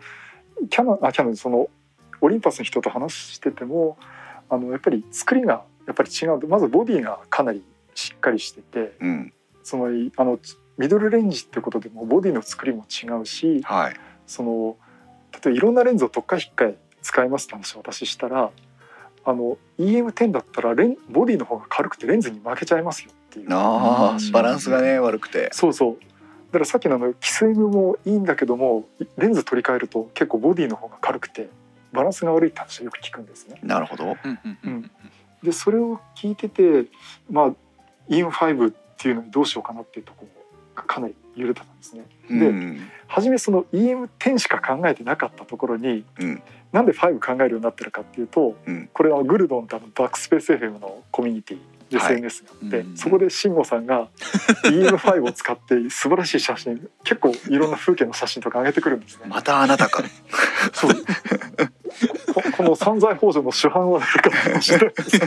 で慎吾さんのこうえ上げて私も結構こう見てて好みの絵があってえ EM5 だとこういう風な生きるのかとだから慎吾さんと同じカメラ買ったからと同じような写真撮れるわけじゃないんですけれど そこでああちょっとじゃあ上のミドルレンジっていうのを見てよみようかなっていうところでえあの検討し始めたっていうのがやっぱり始まりなんですね。えなるほどねでこれやっぱりね悩みましたね。いろいろそのバリアングルの液晶 EM5 バリアングルの液晶なんでうん。私ちょっと YouTube でも使おうかと思って自撮りできるようにするっていうのも考えたし、はい。EM10 もチルト式なんだけどよく言われるのが写写真撮ろうととお店でいじっててもそのカメラの軸線上に必ず液晶があるんですよえねえええだからなんか割と撮りやすそうだなっていうのがあって、これはチルトでもいいかなと思ったことはあるんですけどね。うんうんうんで結局あのそういうふうに検討してどうしようかなって言ってる時に、まあ、あの先ほど私悪いお友達という方がはい。う ん一緒に来て「お前その前 君は木田さんそのレンズレンズを考えろとまずボディじゃなくて、うん。ボディもそうだけど、うん。はいでそうなると今回私買ったのはえー、と1240のプロっていうはい。レンズなんですね。えこれはあの小木さんもお持ちのやつと同じやつですね。はいよく私とのこう物を並べてあのぼかしを入れたい時もあれば、ええ。全部きれいに写したい時もあって、うんその被写あの深度合成うん。機能があってうん。その例えばぼかしがあって例えば奥のがボケてしまっても全部8枚ぐらい写真を撮ってピンとなってるやつを全部合成してしまってきれいに写るっていう写真の撮り方もできるんですね。うん。これあの EM5 の機能ででそれができるのはこの1240のプロレンズとか一部のプロレンズだけしかできないってことで、でやっぱりその明るいこれレンズが F2.8 のレンズなんでこれからずっと使い続けていくっていうとあのこのレンズ使った方がいいかなっていうのがあって。なるほど。でそれを考えるとやっぱり EM5 に落ち着いたってところがあるんですね。うんうんあとねもう一つあったのがあのさっきあのパパママあのママさんカメラっていう話をしてたんですけどはい。EM10 って略称がパパママカメラっていう言い方してるんですああそうやって言ってますねええ。うん。逆に私これから本格的に使おうとして俺はパパママカメラじゃないっていう これイメージの話ですけどね、ええええそういうのもあったんですね、うん正直言ってね。はい。あの実はあのキャノンのラインナップで X9 があるにもかかわらずほぼ同じものの上に 9000D があるっていううん。ので、うんあのなんで 9000D を置いてんですかっていうといやキスって名前の初心者向けのカメラっていうのを嫌がる人もいると。うん。だから上位モデルとほとんど同じでも出してるっていうのがあってやっぱり逆にそういう層に売りたいって人もいるしそういう人はもう卒業したっていう人もいるんでううん。んそういうちょっとイメージ的なところがあって結局 EM5 に落ち着いたっていうのがあるんですね。最後はもっと感覚的な問題ですけどね。なるほどね。うん。ファームウェアのバージョンアップも大きいの4回目やってるんですよね。ね。そうです。4.0ってなってますね。うん。で4.0になって初めてそのボディ内深度合成の機能を乗っけてきたっそうていう、はいあのそうですね。えー、と確か本体の発売が2015年の2月か3月だったと思うんですけど、うん。えー最初に2015年11月でその,、えー、とその5軸シンクロ手ブレ補正という先ほどの、えー、と12100のレンズ内うん。手ブレ補正がついてるやつとの同期機能をあのつけてきたりとかうん。あと,、えー、とバージョン3.0であ先ほど言ったあれです。あの4番のそのピント合わせた位置でのスポット速攻を行えるターゲット AF ターゲット連動スポット速攻、これあのさっき月を取るときにあこれあれ？おー。4回目の話だっけ？あれ？どうしたっけ？どっち？ちょっとどっちか忘れてたごめんなさい。あの月を取る時みたいにその、えー、とフォーカス合わせている位置 AF ターゲットとそのスポット速攻を行う位置を連動させるっていう機能を、えー、と2017年5月に出して、で2014年あ2018年の2月にその先の深度合成これあの EM1 の方にしか確かなかったはずなんですけどそれを今度は、えー、と EM5 にも、まあ、あのソフトウェアの最適化が進んだのかちょっとわからないんですがあの EM5M2 にもファームウェアのバージョンアップでやってきてってんで、うん。まあ、かなりあの長期的に、まあ、マイナーバージョンアップもこの間に当然入っててメジャーバージョンアップをもう4.0までやってるしということで結構その企業姿勢としてこの EM5M2 に力入れてるんだなっていうのがあ感じられるんですよね。ー。そうですね。そうなんですよね。これね実は私もこれ CP プラスオリンパスの人に聞いたんですけどはい。そのうん EM5 も出て3年も経ちますで、うん型古くないですかってなんか安心して買えるかなっていう言い方したらやっぱり今言ったようにもうすでに我々バージョンアップもしてるしううん。んやっぱりボディはしっかり本当にいいものを作ったんでそうそうバージョンアップしなくてもいいような作りになってるし今使ってるユーザーにも安心してもらいたいところもあるんで我々はまだこの EM5 でのマックスで全然いけると思ってますっていうその自信を持っていたのがありますね。私が OMD を選ぶ理由って実はあの電気ウォークやってるのにこれ爆弾発言かもしれないんですけど実は今回ミラーレス大して調べてなかったんですよ。でもうなんかノリで決めちゃったぐらいの勢いでもうだから OMD のカタログしか見ないぐらいの話だったんですけど、うんうんうん。まあそれは木澤さんとか慎吾さんかからだいぶ情報が来てたんでかもうそこで選ばれちゃってたっていうところもあるんですけど、うん、はいはい。ただあのいろいろこうこういう風なカメラであってほしいっていういう希望がじ事前にあって、うん。あのバリアングルって言ったら間違いなのかもしれないけどフリーアングルのモニターそのはいはいはい。開いて前にも後ろにもこう見られるモニターがついててほしいということとあとはもう操作系統がやっぱり今までも、まあ、D610 とか大きいカメラ使ってたので、まあ、小さいカメラの中でも整理されたあ操作系であってほしいというところもありましたしうんうん。あとはその、えー、とモニターがついてるもののビューファインダーをあの使うことが多くてですね。はいはいはい。だビューファインダーの方が、まあ、エレクトリックビューファインダーの方があのきちんと使い物になっててほしいっていうのがあったんですよ。うん。でその上でその、えっと、タイムラグの少ないビューファインダーを用意してくれてるっていうところも評価が高かったし、うん。まあだからどこの私が欲しかった機能どこを取っても及第点以上しっかり出してきてくれてるのがこの OMD のまあえー EM1 だろうが EM5 だろうがあーどちらもそこはクリアしてくれてたっていうところなんですよね。はいはいはいはいはいで5と1とどっちにしようかなって思ってたのが例えば5が Mark3 がすでに出てたら EM1 は買わなかったかもしれないんですよ。うんうん、だけど EM1 にしなきゃいけなかったのはなんか多分性能スペック面での、うん、不足があってまあどうせ同じお金かけるんだったら1にしとくかっていう程度の違い。はいはいはいはい。でもうだからその程度です。で 持ってからすごく気づくことが多くてうん。まずグリップなんですけど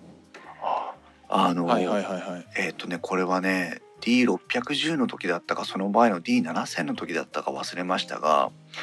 グリップを握った時にどうしても男の人の手って比較的大きめでしょ、でね、はいはいはい小指がはみ出すんですよ。うん。当時。多分ね D7000 の時だったと思うんだけどで小指がはみ出すとどうなるかっていうとボディの底面を小指で支えるような握り方になるんですね。はいはいはいはい。そこまで大して問題ないんだけど D7000 の時はそこに、えっと、バッテリーの、えっと、AC アダプターをつけた時にケーブルを逃がすための小さい小窓だったのかなんかちっちゃいあのゴムゴム蓋みたいなのがついててそこでねあの豆ができちゃうっていうかすれすり切れちゃうんですよ 当たって。う。ん。はいはいはい。はい。だから D7000 みたいに大きいカメラを持ってるはずなのに指の置きどころに困るっていうのがあって。それはちょっと残念ですね。そう。なのでバッテリーグリップを買ったんです。それを回避するためだけに。あそうそう。でね D あ OM EM5 を買う時に一つ悩んだのがえっ、とバッテリーグリップとかベースプレートを買わなきゃいけないのかなと思ってたんですよ。はいはいはいはうん。だからそそういうのもあってもう少しグリップがもともと握りやすいようにしたいなっていうのも一つ EM1 を選んだ理由の一つでもあるんですけど。で EM1 を握ってみるとあのきっちり4本指がこのグリップのところに収まってくれるのでい、うんうん、非常にいいです。あの EM1 の握り心地はあの私もいろいろと今回あのね α7R3 買う時にいろいろと他の機種も見てみたんですけども、やはい。っぱり一番握りやすいですね。うーん私もそう思います。うん、これ EM5 どうですか？えっと EM5 はあむしろあここが刻まあいやいいですいいですよ。いやだ誰がずっと使ってるシゴさんの話を、うん。あのどっちかっていうと EM5 はむしろあのコンパクトな軽量なあのモデルとして私考えているので、うん。あの余り具合という意味ではうん。それこそ小指はもう余りますね完全に。あそうなんだ。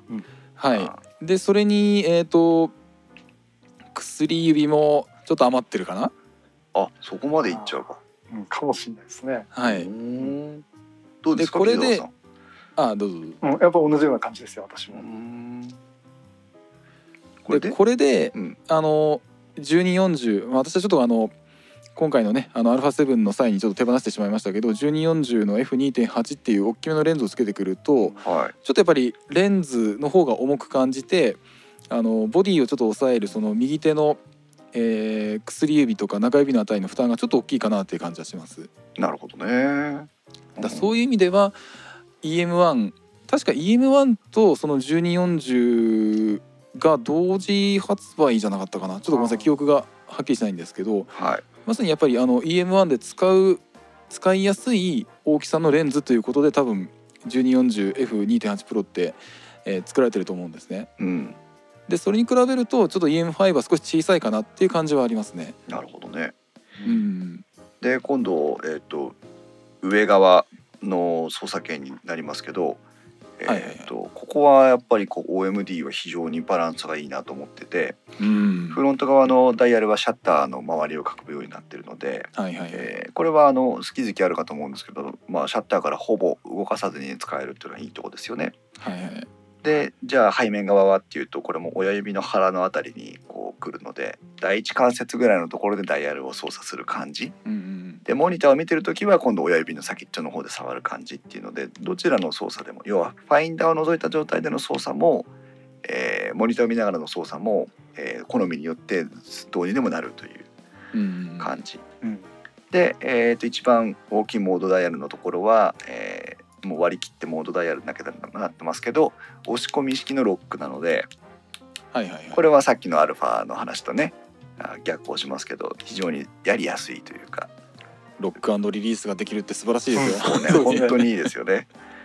でここ5えーそうですね。うん、で左側の方に行っていただくとここがなんかねちょっとなんか逆にもったいないなと思ったんですけどオンオフスイッチだけがあついててあとはまあ、えー、と HDR とかの設定とオートフォーカスの設定の2つがついてるだけで、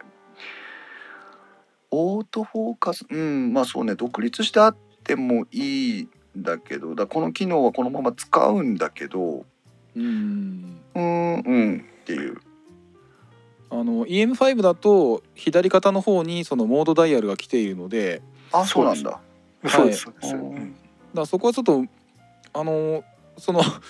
EM1 のその左肩のボタンの配置はなんかうんって感じはするんですけどもね確かに。なんかねまあ他になかったんだろうなっていう気もするんだけど、まあボタンがいっぱいついてるんでね。うん確か EM10 も右側に全部寄っちゃってましたよね。えーじゃあ 5, 5だけが左に回るって感じだ。ひょっとしたら次のモデルチェンジに移っちゃうかもしれない。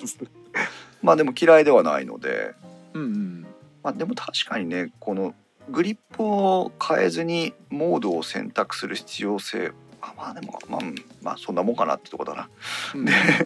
で、えー、と細かいボタンになるんですけど、えー、と OMD の EM1 を見てる限りだと,、えー、とファンクションのボタンが、えーやっぱり右手の操作圏の範囲内にあって、はいはいはいえー、とフォーカスポイントを選択できるボタン、えーファンクション1っていうのが、えー親指のちょうどこう、えーなんだストラップのホルダーの付け根のところに隠れてるのと、ああはいはいは、はい。い。それからファンクションの2っていうのがこれがあのトーンカーブとかを調整できる。画面の方でちょうどそのあの外観の写真を出した方がいいんじゃないですかね。あそうか。うんカメラ握ったままだったので全然そっちに。逆に意識がいかなくなっちゃっ えっと、製品はい出ました。外観っていうのがたはい。あると思うのでそうですねそうですね。この画面を皆さん今うん。ご覧いただいてますが、あこれえっとねこっち側背面下の方にはい。ありますね。11番と出てるねこの右側のところちょうどベルトストラップの付けそ根のとこにえーフォーカスのボタンがあのフォーカスモードの変更というかあの場所の変更というかちょっと待ってね。よいしょ。そうこれでねポッとストアのフォーカスポイントを調整できる画面がひょっと出てくるので結構ねあのいいんですよ。なんかストラップの取り付けの位置がなんかこうやって見ると EM1 って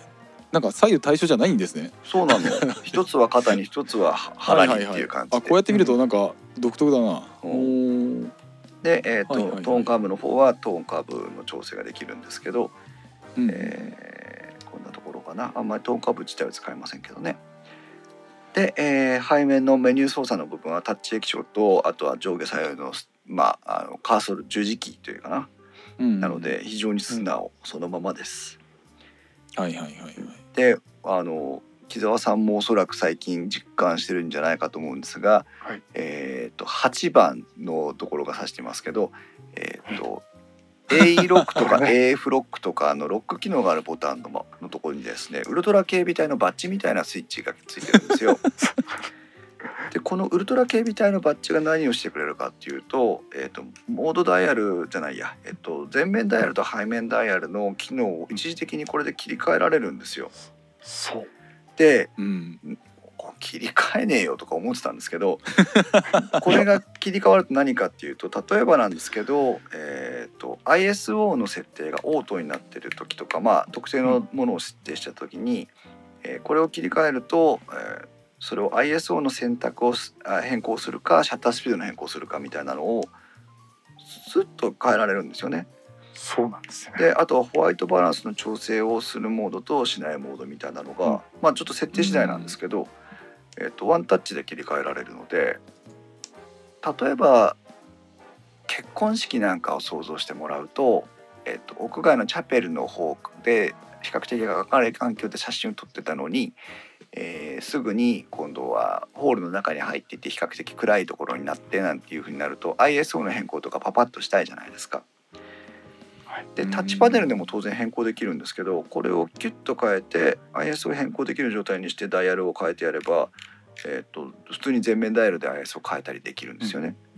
うん、でまたポッと戻せば今度あのシャッタースピードとか脂肪あの露光調整とかその与えられた別の機能に戻るので。えーと一時的に何か設定を変えたいんだけどすぐにまた戻りたいなんていうのをタッチパネルとか手を離したりしないでここだけでこれとダイヤルの切り替えだけでできるっていうのが結構面白い。うん。これすごくいいですね。私ここ数日それすごく感激してるんですね実は今喋ろうかと思ってた内容そのままあぜひ喋ってください。いやいや、まあ、全く今の同じところでね。あの私ちょうど昨日こう勉強会とかで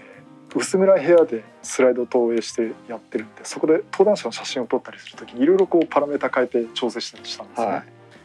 そこでとかあとちょうど今こういろんなモードで勉強しながら撮り直そうっていうことで外でもやってる時にこのモードいろんな風に切り替えてるんですけど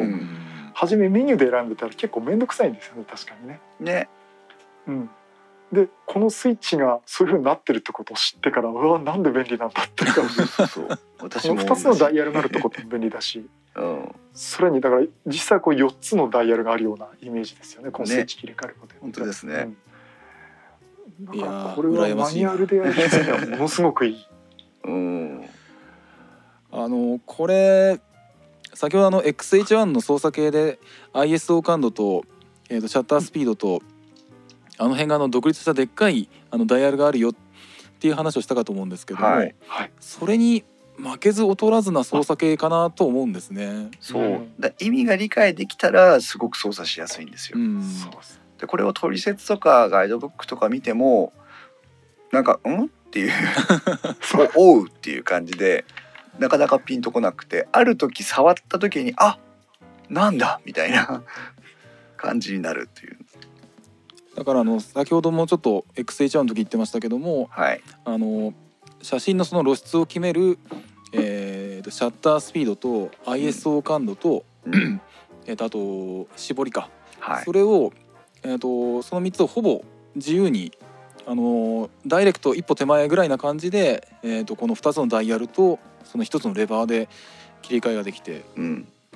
であともう一つは、まあ、あの標準だと色温度でしたっけ？そうですね。色温度ですね。はい、ですよね。まあ、私はあまりちょっと色温度を変えるとこまではあまり使い込んではいないんですけれども、うん、まあ、そのカメラの写真を撮る基本露出を撮るあ露出を決める、えー、と3つの、えー、調整軸をあの、はい、本当に親指と人差し指で、うん、ほとんどあのファインダーを覗いたまま、で切り替えられるっていう操作系はやっぱりいいなと思うんですよね。そう。だからこれはタッチパネル背面液晶ついてますけどやっぱりこの OMD の操作系っていうのはビューファインダーを覗いたままの状態であのどこまで効率よくそのタイムラグをなしで操作できるかっていうところにこだわったものでだからこそこうめちゃくちゃになるまでカスタマイズができるっていう ところなのかなっていう気がしますけどね。まあ、あのアルファシリーズもカスタマイズ性はかなり高いらしいのでこれは今度は逆に私がよりあの研究していく余地があるところかなと思ってはいるんですけども、えー、あのあのフリーのカスタマイズボタンが少なくとも4つは開いてますし、え。ー、でダイヤルの方向とかあダイヤルのその回転とか、えー、先ほどの、えーと、マルチスティックのあたりとかそういったところも結構いろいろといろんな機能をアサインできるので、えー、あのその OMD に慣れきった体で満足できるぐらいカスタマイズできるのかどうかっていうのはまだこれからのあの研究の余地があるところかな ぜひねいろいろやってほしいところですけどね。そうですね。うーんとまああの好き勝手に語ってきてもすでに2時間に及ぼうかというところなんですけどまあ OMD の魅力はねこれから多分木澤さんもウルトストリームのデジタル生活の中で またいつか話されるでしょうし。ね私も私でもう少し使い込んできたらねあの今日は語れないいっぱいいろんないいところがあるので語っていきたいんでそれはまた別の機会にしますけどはいはいはい。まあミラーレスのカメラ？はいはい。あこの選び方をするときに慎吾さんがディスコードのところでお話いろいろしてくれたの中で一番印象的だったのがはい。あのミラーレス一眼のこう世代をね4つに分けて説明をしてくれたんですよ。で私がうん。あれ違 う？あれ？なんだ違ったかな？別の人かな？第一世代のミラーレスあもしかしたら違ったのかもしれないんですけど、はいはいえー別な方だったらごめんなさいなんですがはい。第一世代のミラーレスがこうあって第二世代のミラーレスがあって第三世代のミラーレスがあって今第四世代だと思いますっていう方のことをどなたかが説明してくれたんですね。それ多分私が貼った URL のリンクじゃないですかね。ああそうかその先に書いてあったのか。あのーその第四そういう世代に分けてそのミラーレスのうんあのー書いてるあの私があのオールドレンズをかなり参考にしてるサイトの URL をはいはいはい。カメラと写真のお部屋の方にちょっと URL を貼らせていただいてそれか。で多分そこのリンク先かなと思うんですけども、うん、じゃあそのその方が書いてくれたところなんですけどうんうん、今だから見てるわけじゃないので正確には思い出せないんですがやっぱりこの、私実はオリンパスのえっとペンの EPL3 かなぐらいのやつを買って持ってたことがあるんです。ほうほうほう。でその時はあの D7000 高を持っててであ1年もしないうちに手放しちゃったんじゃないかなと思うんですけど、うん。あの全然魅力を感じ買った買った割に魅力を感じなかったんですけど、はいはい。まあそれからいろんな各社のそのミラーレスに対する技術開発っていうのが進んできてであるところはその、えーフルサイズのレンズをそのまま活かせるマウントアダプターをこう持ちながら過去の資産と、えー現在の新しい技術を融合させであるメーカーはそのコンセプトを明確にして打ち出しであるメーカーはその純粋にミラーレスとしての進化をどんどん重ねることで良くしてきてっていう形になってきて、今ミラーレスを安心してまあフルサイズがいいとか悪いとかもう全く別にしてそのうんミラーレスをカメラが好きなんだとかカメラがやりたいんだとかあーいろんな理由からミラーレスってどうなのって言われた時にあのミラーレス買ったらいいんじゃないって言える時代が今来てるんだなっていう気がしていて。だからこそ、まあ、コンパクトデジタルというカメラでもいいし、えー、とフルサイズの、えー、とデジタル一眼でもいいんだけど、えーいろんな意味で使い勝手が良くなってきてるミラーレスを選んで、えー新しいカメラの生活をねしてしてもらったらいいかなっていう気がしてるっていうのが今回、まあミラーレスを皆さんとお話ししたいなと思った一番の、まあ、ポイントだったんですけどね。はい。うん。うん木澤さんはどうですか？ミラーレスって今どういう時代？まあ皆さん木澤さんもミラーレスで来たわけなんですけどうん。木澤さんから見るミラーレスって今どうですか？あのなんていうのかな。あの私がカメラの話するとはい。そのいわゆる昔からのフィルムカメラの話じゃなくてパソコン用の周辺機器の画像を取り込む装置の話をしてるよっていう。んですけどその本当に今までのその一眼レフカメラのいいところとそういったそのパソコンよりっていうかより画像処理をするで取り込むとための、ね、装置としてのなんかうまい融合っていうかうん。できてるってところがあるかなと思うしやっぱり一番いいのがその一眼レフカメラで撮った時ってその本当に見たままだったけどうん。ミラーレスだと,、えー、と例えば露出補正とかその状態のスマホを見て確認取れながら写真撮れるじゃないですか。うん。うんうんだからそういうところはやっぱりこうかなりこうコンピューターとがデジタル画像として処理する時にかなりこう密接につなよりつながってるんじゃないかなっていうイメージありますね。なるほどね、なるほどね。あのそこでちょっとあの気になったのが気になったのっていうか、はいあのあそういうことかと分かったのがうんあの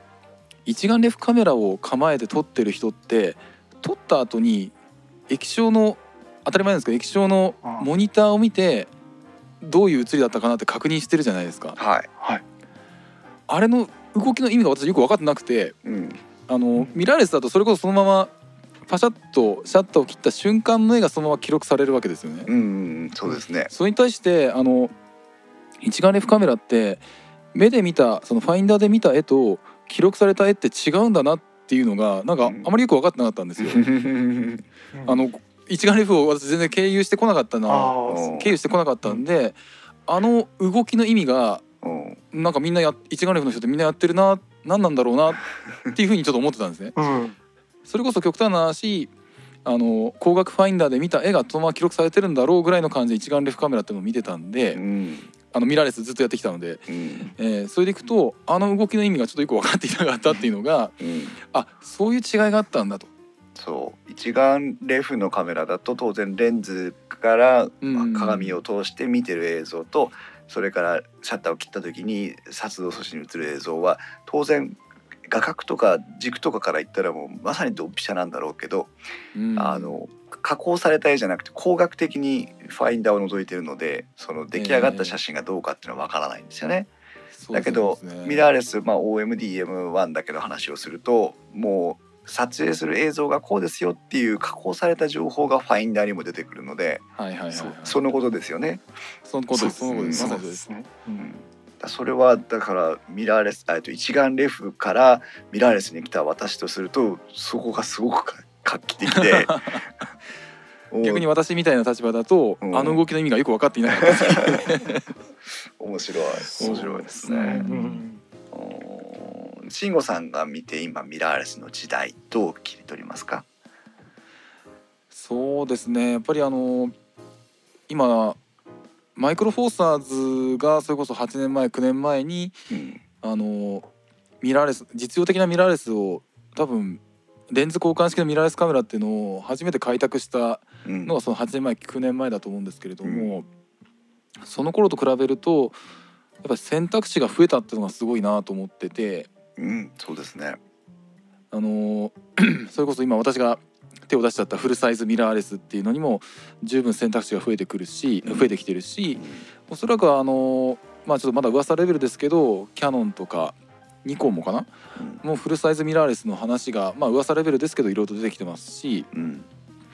でマイクロフォーサーズはマイクロフォーサーズであの本当に豊富な軽くて小さくてうん。で使い勝手のいい単焦点レンズ群っていうのがどんどん揃ってきてるしということで、うん。選択肢が本当にあの使いたい人の選択肢に応じたあのいろんなバリエーションが増えてきてるなっていうのが今のマイクロあミラーレスの今の状況なのかなと思うんですねうん選べるってのがやっぱすごいなと思うんですよね。そうですね。うん電気屋ウォーカー的にこのミラーレスって切り取っていくとあのー例えばですけどね冷蔵庫を新しい規格のものを作って、その市場を拡大していこうって考えるとそれはものすごくハードルの高いことなんですよ。